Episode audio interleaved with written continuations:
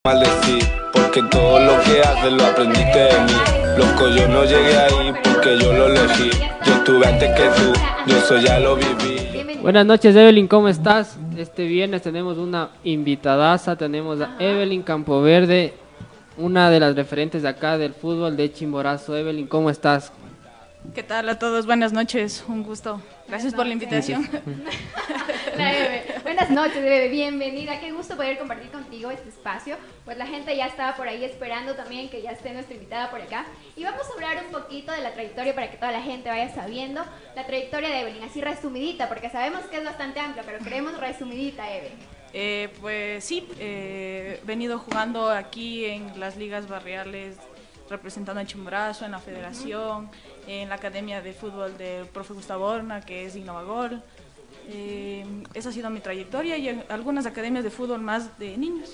Por ahí, por ahí me estaba comentando también, Eve, estábamos conversando de su formación, que, eh, que algo, es algo muy importante la formación ahora que, que no les ha dado mucha importancia la formación eh, a mujeres, al, prácticamente al fútbol femenino, no ha tenido la importancia como en algún momento tiene el fútbol masculino.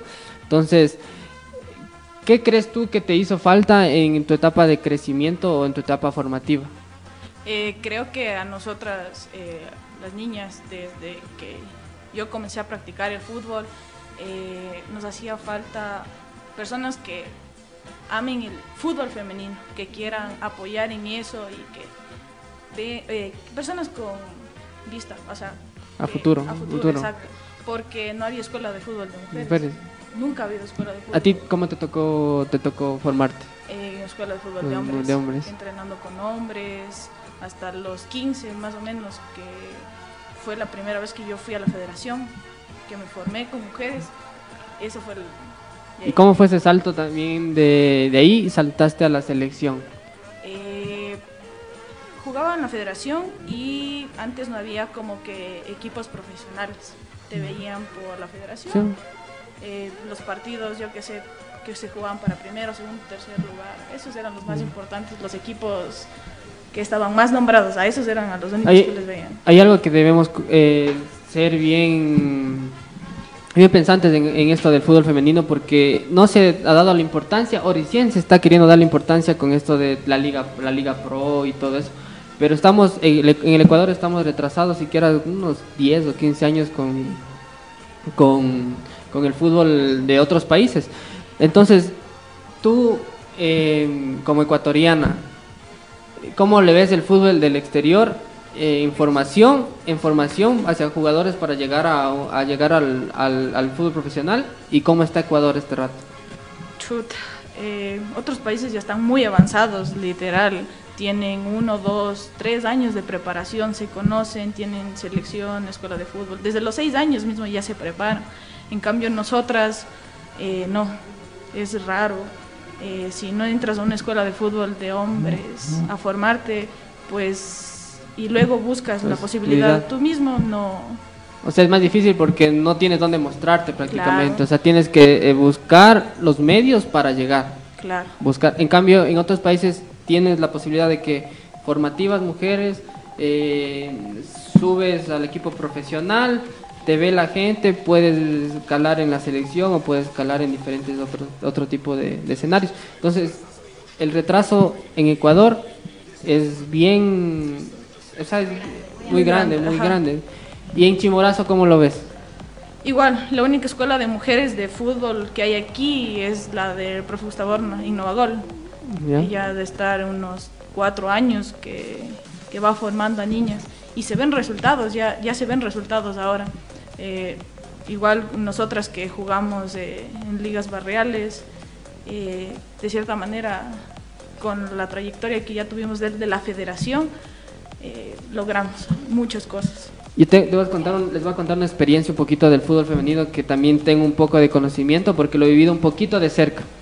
Entonces, eh, eh, le conozco al profe Wilson Bonifaz, no sé si tengas conocimiento. Sí, sí. Entonces, la formación de él eh, ha pasado por igual por equipos profesionales de Olmedo, Star, entonces no, no, no se le ha dado eh, la importancia también económica, el apoyo económico a las mujeres. Y el profe le, he visto de cerca porque también es- este rato estoy trabajando con él. Entonces, nunca ha habido una preparación adecuada, ni la importancia adecuada, ni siquiera el, el presupuesto que se le debería dar al fútbol femenino. Y por eso es que ahora los resultados vemos, por ejemplo, la- el equipo femenino de, de mujeres descendió, del Olmedo, descendió. En esta parte yo quiero enviar un saludo muy especial también. Eh, Lucho Cedeño dice, soy tu fan número uno, no sé de quién de acá es el fan. Yesenia creo que sea mío. Saludos. No creo que sea mío, digo, no.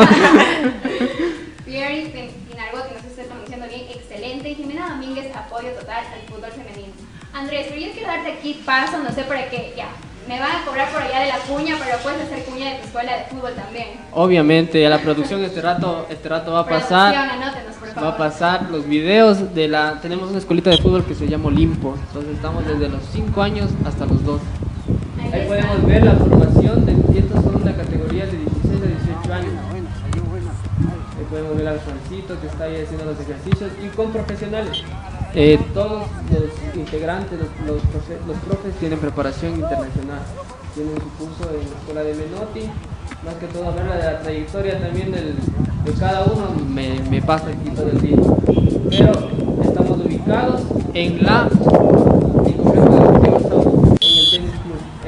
la categoría de los, le decimos galapaguitos. Son los, los más chiquitos.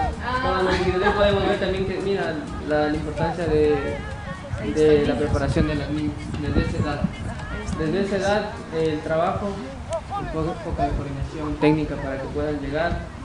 Se trata que, que en auge el fútbol fe- femenino, puedan llegar al profesionalismo, que eso es lo que se, de eso, de eso es lo que tratamos en la academia. También la preparación de Juan, un arquero excelente.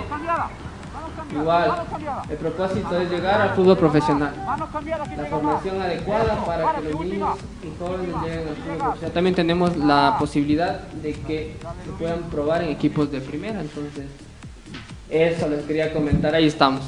Efectivamente, como hemos mencionado, el fútbol es uno de los deportes que más se practica a nivel mundial y pues tanto masculino como femeni- femenino lleva su proceso para poder configurarse y pues es aquí en esta parte importante. Ahorita aprovechando que estamos de- en época de elecciones, ¿por qué no mencionar a los que están candidatos que creen en ellos también para fomentar el, el deporte, deporte. que es muy importante efectivamente, así que ya saben, o sea, por favor estén pilas.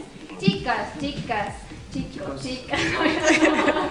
Deportistas. Yo quiero, de esto del fútbol, pero me encantaría preguntarles que nos cuenten a todos una anécdota eh, y un momento que ha sido más complicado dentro de su formación, tanto para Andrés como para Evelyn, pero que ahora dicen, esta ha sido una anécdota que me ha llevado a crecer personalmente y, y profesionalmente. Andrés. Eh, empecemos por, por Evelyn. el- Va. Este, a ver, una anécdota. Como ya dijimos, en el fútbol femenino casi no hay apoyo, ya sea económico o literalmente lo fundamental, económico. Eh, a nosotros siempre no nos ha tocado pasar en un campeonato, en un nacional, en lo que sea, eh, aquí internos representando a Chimborazo con las chicas, eh, ya sea literalmente en uno de los buses en el que nos hemos transportado, siempre se nos daña. se les daña. Siempre Ay, se ¿cómo nos daña. da? Pero, Siempre se nos daña. pero los viajes, yo creo que esa es la parte más bonita del, del- de, de ir a jugar. Claro, Porque vas, sí. compartes con tus amigos y llegas al partido y creo que es una de las partes más, o no sé, Sí, pienso que todo el tiempo que compartimos con las chicas es, se crean amistades. Ajá, Mm. es bueno, es bueno. Pero ya digo, eh, económicamente sí ha sido como que un bajón, pero no un impedimento para nosotros seguirlo practicando, seguirlo haciendo con el amor. Claro, es que no hay el apoyo. El Claro. apoyo económico a veces es bien importante porque si no... Pero eh, las ganas, ahí están las ganas, las Ah, ganas de obviamente. cada uno que le ponga, le ponga mucho entusiasmo y pues sean las mismas jugadoras del fútbol que puedan poner su granito de arena, de, de arena para poder crecer en este ámbito y pues que sea importante. Y no sé, ya creo que estamos llegando a la parte final, no sé por ahí, pero, pero yo tengo unas preguntas, digamos así, de cultura general para el fútbol. Así que vamos a hacer aquí un hombre versus mujeres, mujer. así que comenten también. Y la primera pregunta, a ver, vamos a ver quién de los ¿Quién dos sabe sabe. más? Ajá. ¿Cuántos goles hizo Diego Maradona en toda su carrera? Vamos, Eve, vamos, Andrés. ¿Quién es fanático de, del, Y no se Diego? vale googlear ahorita. ¿Cómo decir la trampa acá? A ver, Chut. yo creo por el talento, tenemos 300 o 400. Sí, más o menos. Eve, número. Unos 250, El que se 300. acerque más. 250, 300. Tú dijiste Entre 300 y 400. 358 goles. No sé cuál es la fuente, fue Google, pero seguramente fue una fuente muy confiable. Una pregunta más, vamos allá. ¿Cuándo es el Día Nacional del Fútbol Femenino Ecuatoriano? Ay, sí, me cogiste en par. A mí también. Hijo de madre. Producción, pónganles, no sé, en los comentarios, por ahí alguien se sabe. Acá tengo un comentario bastante importante, dice Yesenia Almendaris, muy de acuerdo, el fútbol femenino necesita más iniciativa y apoyo económico, así es, miren. A ver, chicas, no, chicos. Saque usted, saque usted de Google a ver qué Ya dice. ahí está, ya. ya No, no, no, no, yo no pues. estoy viendo. Miren, miren, miren cómo es. miren. Estoy este Ya, rato. les voy a decir para que no se olvide nunca más este dato importante. Y la Asamblea Nacional del Ecuador declaró a este 7 de marzo de, mil, del, 2000 no, del 2019, sí, del 2019, como el Día Nacional del Fútbol Femenino. Miren ustedes, ya para cerrar, una más, una más, ¿verdad? Sí, sí. Para ver quién, ajá. ¿Cuántos equipos de fútbol femenino profesional. A ver, voy a hacer, voy a pensarle por ahí. ¿Y unos 10 o 12? Más o menos la liga. Frío, amigo. Hay más mujeres. 20. Tres, Frío, amigo. sí. No, unos Hay 24. muchas, muchas- ¿Cuántos- sí, cuántos? Unos 24. 24. 24, 26. Equipos Sí, profesionales. oigan, Sí, les voy a mandar estudiantes. ¿Cuánto, cuánto, cuánto hay? Eh, sí, hay 22 equipos, un total de 22 equipos que han participado. Este año la participaron Superliga. más. Ajá, La Superliga. ecuatoriana Estuve Chicos. cerca. Ya ver, una más, una más, ya sí, la última. La última, ahora La sí, última. Esta es así la última, para que todos Que la producción se quiera dormir. ¿Cuántos mundiales de fútbol masculino se han jugado hasta ahora? Madre, desde el. Me encanta, me encanta definitivamente ponerles a sufrir a los invitados, no sé por qué, pero me encanta. Ahora un número Andrés, Eve, por ahí Unos. números, suelten números. Entre. 15. un- eh, iba a decir unos 15, 16. 15. No, ching, No, chi. Menos. No. Menos o más. Uh, ¿Cuánto? unos No. 20. Casi, casi, por ahí. Desde 1950 por ahí debe ser, porque ahí creo que fue el de Uruguay, en más o menos. Sin adivinar, sin adivinar. por ahí, ¿eh? Déjenme decirles que hay 21 mundiales que se han disputado hasta la fecha. 11 de ellos han jugado en el continente europeo, 8 en América, 1 en Asia y otro en África. Así que ya saben, chicos, no, ninguno de los, ¿sí ven? Cero. Cero. Como cero Segunda sport. Me encanta hacer esas preguntas. Así que no sé, ya estamos llegando ahora sí, Andrés, de la parte final. Sí, y les hacemos la invitación de que nos sigan viendo y nos, y nos vean en todas nuestras redes sociales. Estamos como Cero Sport en Instagram, Facebook. Eh, este rato, el mismo contenido que, que están escuchando este rato está en Spotify, Spotify y Apple Podcast. Entonces ahí nos pueden escuchar. Y también en mi red personal, arroba Andrés Padilla Domínguez. Ahí estamos. Andrés, me encantaría que dejes tu mensaje final para todas las personas que nos pueden estar viendo, para generar y incentivar también el apoyo a la- al fútbol femenino. que independientemente del género, eh, el deporte siempre nos va a brindar esa alegría, nos va a brindar una formación adecuada, nos va a dar valores, entonces hay que hacerlo con mucha responsabilidad y a la gente que está arriba, a la gente que maneja el deporte, que sean conscientes de que eh, el deporte también nos forma como personas, entonces que hay que ser responsables en las decisiones que tome cada uno. Efectivamente, querido compañero, y pues Evan, muchísimas gracias por acompañarnos, nos ha encantado compartir estos minutitos contigo. Un mensajito de En igual. la parte final, efectivamente, tu mensaje. Eh, gracias por la invitación una vez más. Eh, como ya digo, eh, necesitamos más apoyo en ya sea fútbol a nivel nacional o en el de la provincia. Que nos apoyen. Eh, a nosotros nos, nos gusta y hacemos esto de corazón. Entonces, igual el apoyo para las niñas que recién se están formando y, y para nosotras que es lo que, Que hacemos. amamos. Eso- Y algo muy importante también, chicos, es que los medios de comunicación, pues como considerados como el cuarto poder, sean quienes transmitan ese mensaje de, de apoyo, de incentivar al fútbol femenino. Tienen también ustedes eh, la responsabilidad de generar esos contenidos y también esos mensajes, llevarles a la ciudadanía. Muchísimas gracias por habernos acompañado. Esto es Sport a través de Zone Space. No se pierdan nuestros siguientes capítulos. Nos vemos.